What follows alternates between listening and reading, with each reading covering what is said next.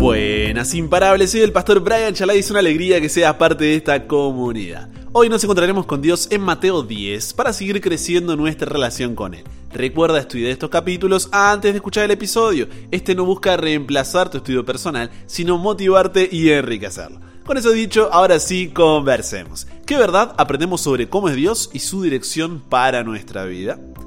Padre, gracias por la oportunidad de poder juntos separar este tiempito para estar contigo. Y el título que le puse a este tema realmente es llamativo, ¿no? Cristianos vampiros. Ayúdanos a entender realmente qué significa esto, por qué lo llamé de esta manera y que podamos evitar a toda costa ser este tipo de cristianos y poder seguir creciendo nuestra relación contigo. En el nombre de Jesús oramos. Amén. Si alguien te pregunta cuál es el propósito de tu vida, ¿qué le responderías? Es una pregunta, a ver, es una pregunta profunda que nos invita a reflexionar sobre nuestra existencia y el significado que le damos a cada día que vivimos. Por lo que, si tuviéramos que resumirlo en una frase, ante esta pregunta deberíamos responder ser discípulo y hacer discípulos. ¿Vamos juntos? ¿Cuál es el propósito de tu vida? Ser discípulo y hacer discípulos. Una más, ¿cuál es el propósito de tu vida? Ser discípulo y hacer discípulos. Este propósito puede expresarse en diferentes formas en la vida de cada uno, pero al final el propósito será el mismo. Todo en tu vida, escúchame bien, todo, estudios, trabajo, familia, amistades, noviazgo, casamiento, finanzas, salud, todo es un medio para un fin mayor, ser y hacer discípulos. Ahora, hoy en día la palabra discípulo no es muy común. Es más, no solemos escucharla en otros contextos que no sea la iglesia mayormente. Pero si eras un judío del siglo I, lo más probable es que tu educación comenzara más o menos a la edad de 5 años en tu pueblo local y lo que querías aprender era todo, pero sobre todo cosas para amar, memorizar y entender la palabra de Dios. Tenían tres niveles ellos, al igual que por ahí nosotros tenemos en algunos países la primaria, secundaria y universidad, ellos también tenían los suyos, que eran el Bet Sefer, el Bet Talmud y el Bet Midrash. Estos niveles estaban hechos para qué? Para apoyar a los mejores y rechazar a los que no valían la pena.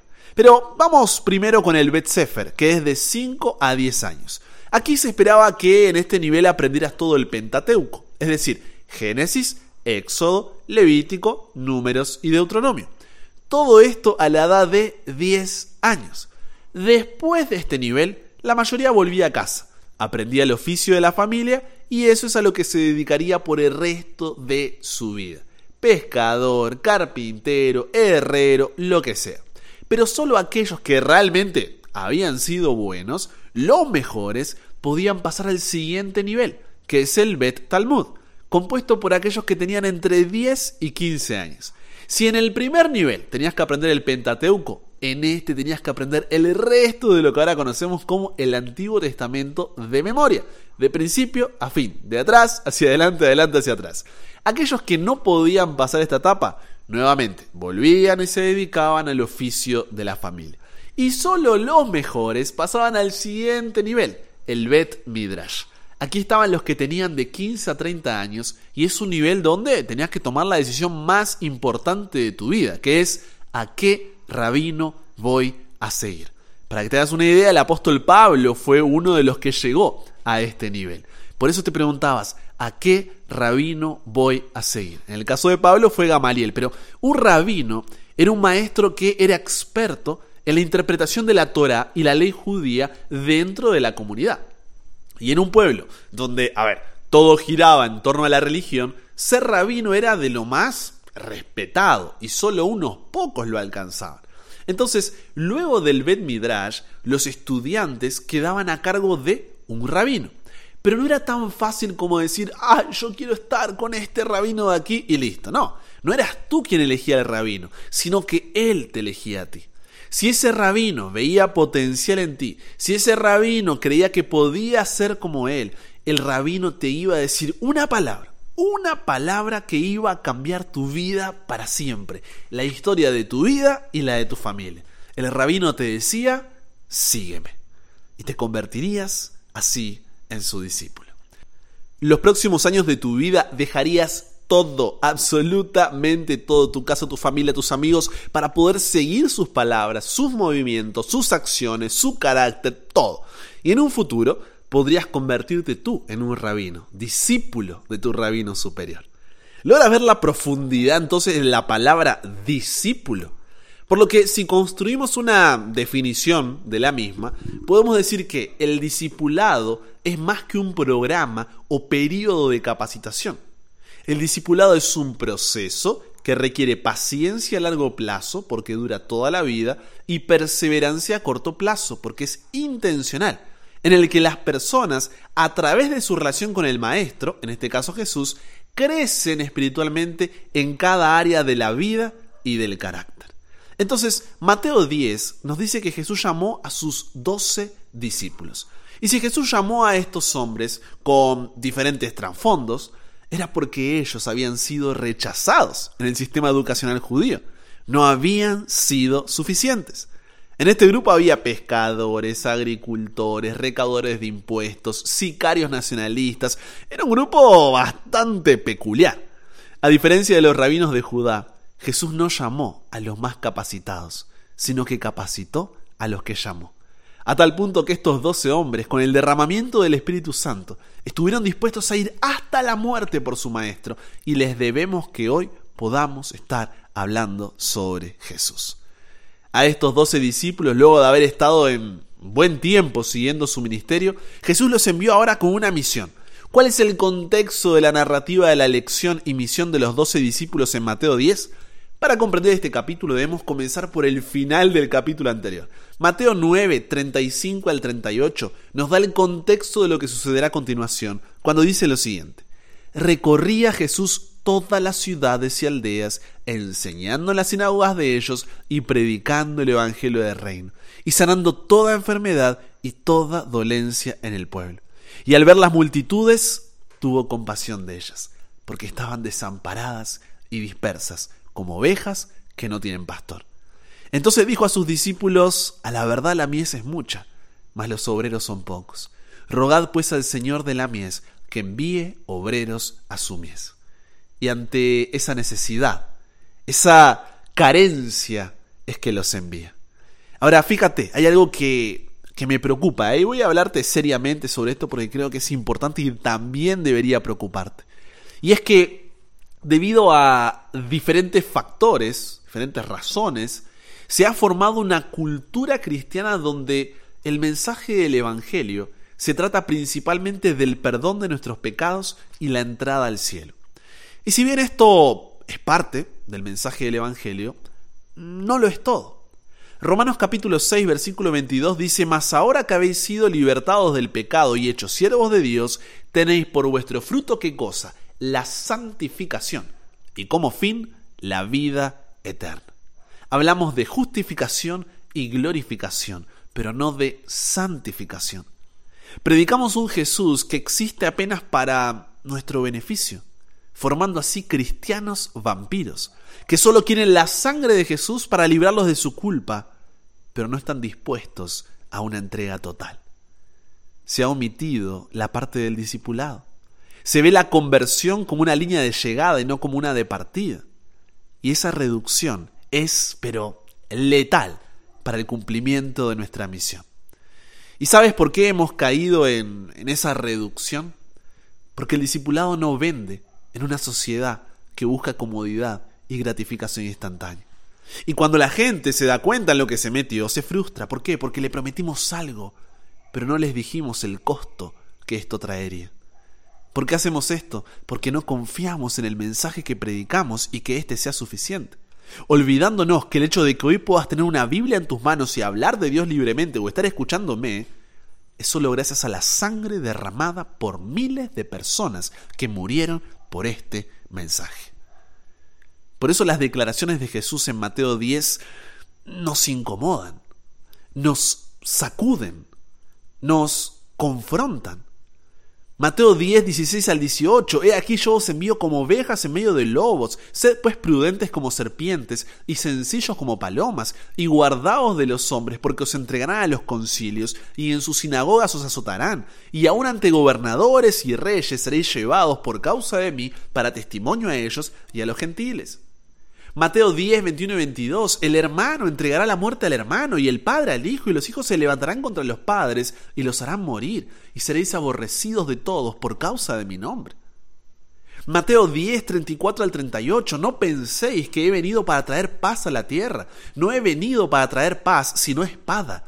Porque he venido para poner en disensión al hombre contra su padre, a la hija contra su madre, a la nuera contra su suegra, y los enemigos del hombre serán los de su casa. El que ama a padre o madre más que a mí no es digno de mí.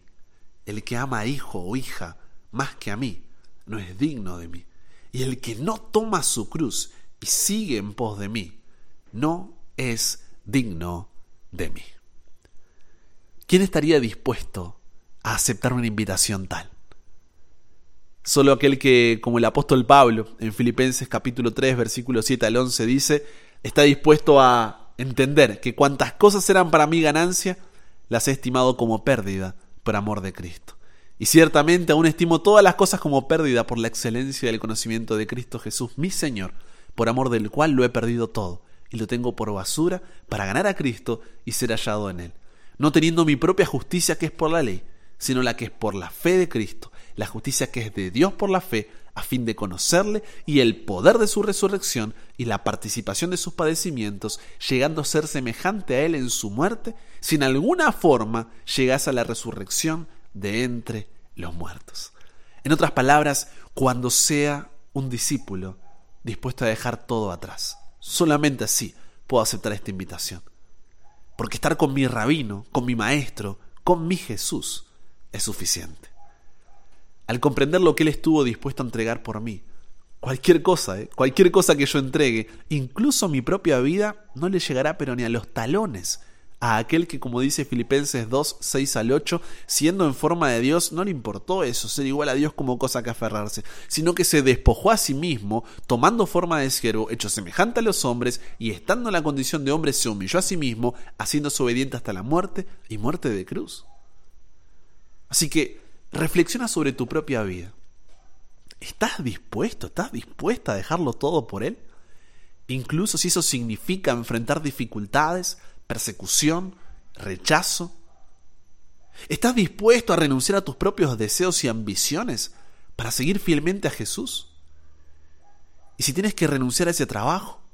¿Y si no puedes estudiar esa carrera? ¿Y si no puedes continuar esa relación amorosa con esa persona que sabes que no es para ti porque no va de acuerdo a los principios bíblicos? ¿Estás dispuesto a renunciar a todo? Porque la misma misión que tenían los doce la tenemos tú y yo. Todo en tu vida, estudios, trabajo, familia, amistades, noviazgo, casamiento, finanzas, salud, todo es un medio para un fin mayor, para cumplir tu propósito, que recuerdas cuál era, ser y hacer discípulos. ¿Cuál es la promesa de Dios para aquellos que viven con el propósito de ser discípulo y hacer discípulos? Mateo capítulo 10 versículos 19 y 20 dice, más cuando os entreguen, no se preocupen por cómo van a hablar, porque en aquella hora os será dado lo que habéis de hablar, porque no sois vosotros los que habláis, sino el Espíritu de vuestro Padre que habla en vosotros.